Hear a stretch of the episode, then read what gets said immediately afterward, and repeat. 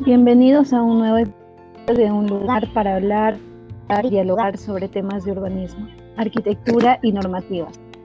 En este día nos enfocaremos en la Ley Orgánica de Municipalidades, Ley número 27972, determinando solo los puntos concernientes a los títulos 7 y 8.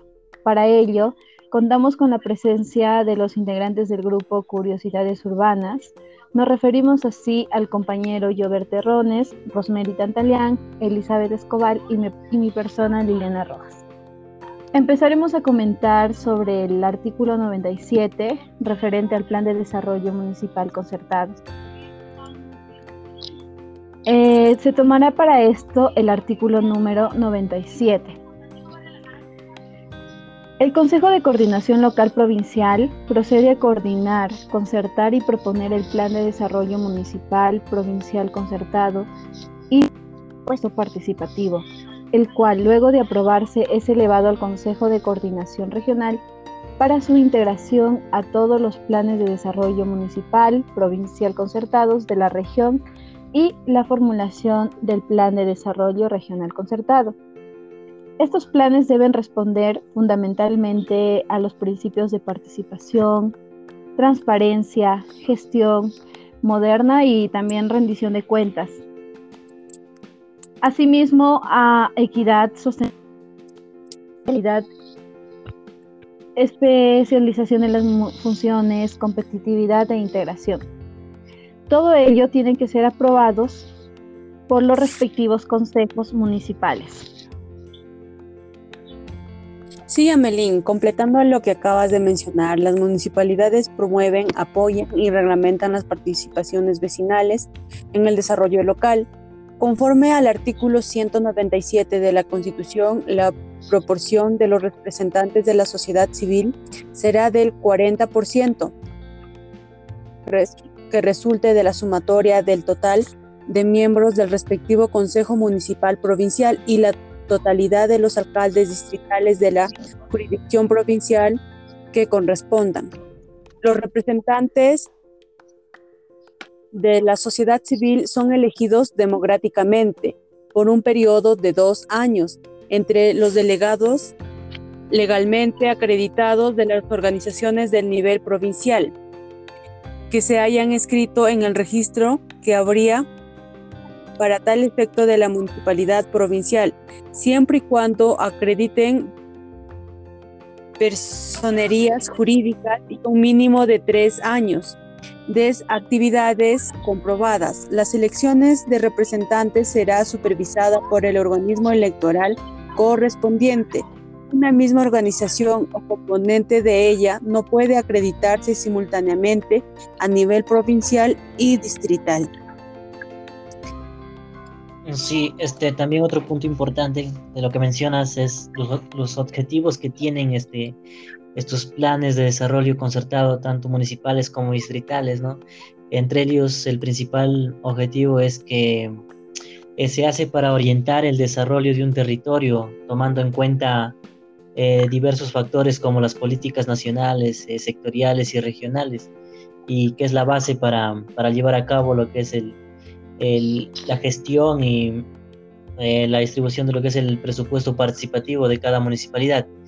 Eh, también por otro lado eh, ayuda a los pobladores a que se pongan de acuerdo en cómo enfrentar sus necesidades, sus problemas, este, sus riesgos y oportunidades que están inmersos en su territorio y también por otra parte utilizando sus potencialidades y recursos disponibles. Y también es importante saber esto, quiénes son los que lo elaboran. Esto se elabora este, en reuniones donde participan tanto pobladores, eh, autoridades políticas, actores sociales, económicos eh, de, la, de la provincia o de los distritos donde se lleva a cabo esta, la elaboración de los planes de desarrollo concertado. Sí, claro, yo a ver, sin duda lo que mencionas es muy importante, pero llevándolo a un contexto local, digamos en Cajamarca, este, el plan de desarrollo concertado en esta provincia tuvo un periodo de, la, de elaboración de casi dos años. Y bueno, durante este periodo de este, la búsqueda de información fue uno de los pilares más delicados. La mayoría de las fuentes de diagnóstico venían del Censo Nacional 2007, que era, estaba elaborado por el INEI. E y bueno, pese a ello, se decidió trabajar con esas tendencias hasta el año 2012. Si bien es cierto, este documento constituye una guía para la Municipalidad Provincial de Cajamarca, fue muy poca su efectividad. Este, para ahora estos documentos están desactualizados. Eh, así el PI 2011-2014 no fue actualizado base a los lineamientos del plan de desarrollo concertado y los planes tampoco este, se lo acordado en la cadena estratégica de planes. Eh, sí, es importante lo que mencionas, por ejemplo, eh, por otro lado, este, a nivel también de lo que es las instituciones públicas y privadas, este, eh, se han dado escenarios similares, ¿no? Por ejemplo, en el sector público, la reducción del canon minero y nuevas posiciones políticas este, no priorizaron la ejecución del sistema de gestión. También, por otro lado, el sector privado, los escenarios también cambiaron Lastimosamente la, municipalidad no lideró este proceso como un mecanismo concertado y como una herramienta para la función local. Y de esto también se puede, nos deja como una reflexión que el documento que se desarrolló en la práctica no llegó a concertarse como un instrumento de gestión del territorio, ¿no? que ejecutándose de forma correcta pudo ser el, el norte de los documentos de la planificación operativa dentro de lo que es la Municipalidad de Cajamarca más aún este, deberían constituirse como los elementos articuladores para ordenar la inversión del espacio del también ayudar a identificar espacios de interacción entre los diferentes niveles de gobierno local que comparten su jurisdicción política en el espacio, en el territorio dentro de la provincia de Cajamarca. Eh, eso es en cuanto al primer punto. También en el otro punto que se va a tratar es el título 8 de los derechos de participación y control vecinal. En este punto nos hemos centrado en el artículo 111, que es la participación y control vecinal. Esto, la participación vecinal es un, es un derecho, ¿no? Que, que se puede acceder, que puede acceder a la información pública sobre todos los proyectos de inversión y también es un deber de a participar responsablemente en los procesos de toma de decisiones y algunas características que tiene esta participación ciudadana es la inclusión, la transparencia, la accesibilidad y el diálogo continuo entre, entre la población y las autoridades municipales. Sí, este, eh, la pregunta es cómo se lleva a cabo esta participación. Eh, bueno, los vecinos de una circunscripción municipal intervienen ya sea de forma individual o colectiva en la gestión administrativa y de gobierno municipal a través de mecanismos de participación vecinal y de hechos políticos de conformidad con la Constitución y la respectiva ley de la materia. Los gobiernos locales promueven la participación vecinal en la formulación, debate y concertación de sus planes de desarrollo también en su presupuesto y la gestión. Para tal fin debe garantizarse el acceso de todos los vecinos a la información. Sí, Rosemary, eso está enmarcado en el artículo 113 en, lo que respecta al ejercicio del derecho de participación, en donde menciona que el vecino de una jurisdicción municipal puede ejercer su derecho de participación vecinal en la municipalidad, sea de su distrito o su provincia, mediante mm, uno o más de, los siguientes mecanismos que voy a mencionar. Por ejemplo, eh, tiene derecho a elegir o a, proponerse a elecciones a cargos municipales. También eh, tomar iniciativas en la formación de dispositivos municipales y derecho a un referéndum.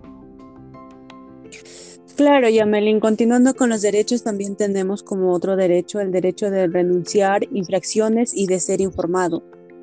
Asimismo, también tenemos el cabildo abierto. ¿Qué es el cabildo abierto? Son reuniones que, que hacen los vecinos dentro de una ciudad conforme a la ordenanza que lo regula también tenemos el derecho a la participación a través de juntas vecinales, comités, asociaciones vecinales.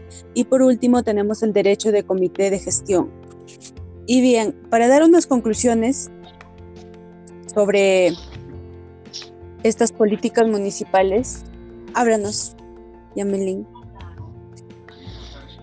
Eh, bien, bueno, eh, la conclusión que llegué después de leer esta esta norma es de que una de las, o sea, una de sus conclusiones principales es acerca de la importancia que las leyes orgánicas de municipalidades tienen, porque establecen normas sobre creación, origen, naturaleza, autonomía, entre otras, y también porque la, por la relación que guardan entre ellas.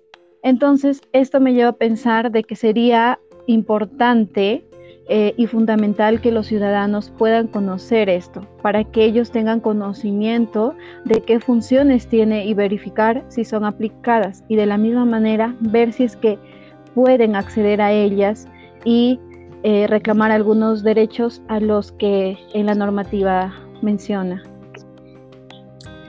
Claro, llame.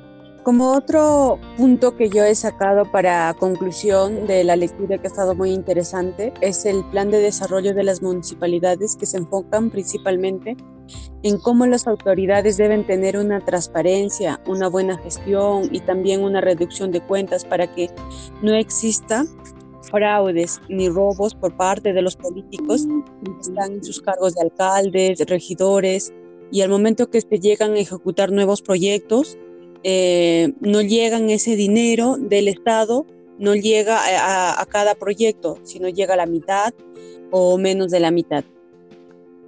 Jover, ¿qué conclusión tienes como, así como mencionas también, eh, estos, estos planes concertados dentro de las municipalidades es importante ya que ayuda a lo que es a los pobladores para ponerse de acuerdo en cómo también enfrentar sus necesidades, sus problemas es eh, también identificar sus riesgos y las oportunidades que tienen, utilizando sus potencialidades y recursos disponibles y también eh, repartir adecuadamente lo que es el presupuesto participativo que tienen. Y en cuanto a lo que es a la participación ciudadana, como ya mencioné también, que eh, es un derecho y es un deber de toda la población a, a participar responsablemente en esos procesos de toma de decisiones. Sí, bueno, la conclusión a la que yo he llegado es que el proceso de planeación el, local es integral, permanente y participativo, articulando a las municipalidades con sus vecinos, como ya lo mencionamos. En dicho proceso se establecen las políticas públicas de nivel local, teniendo en cuenta las competencias y funciones específicas exclusivas y compartidas establecidas para las municipalidades tanto provinciales y distritales.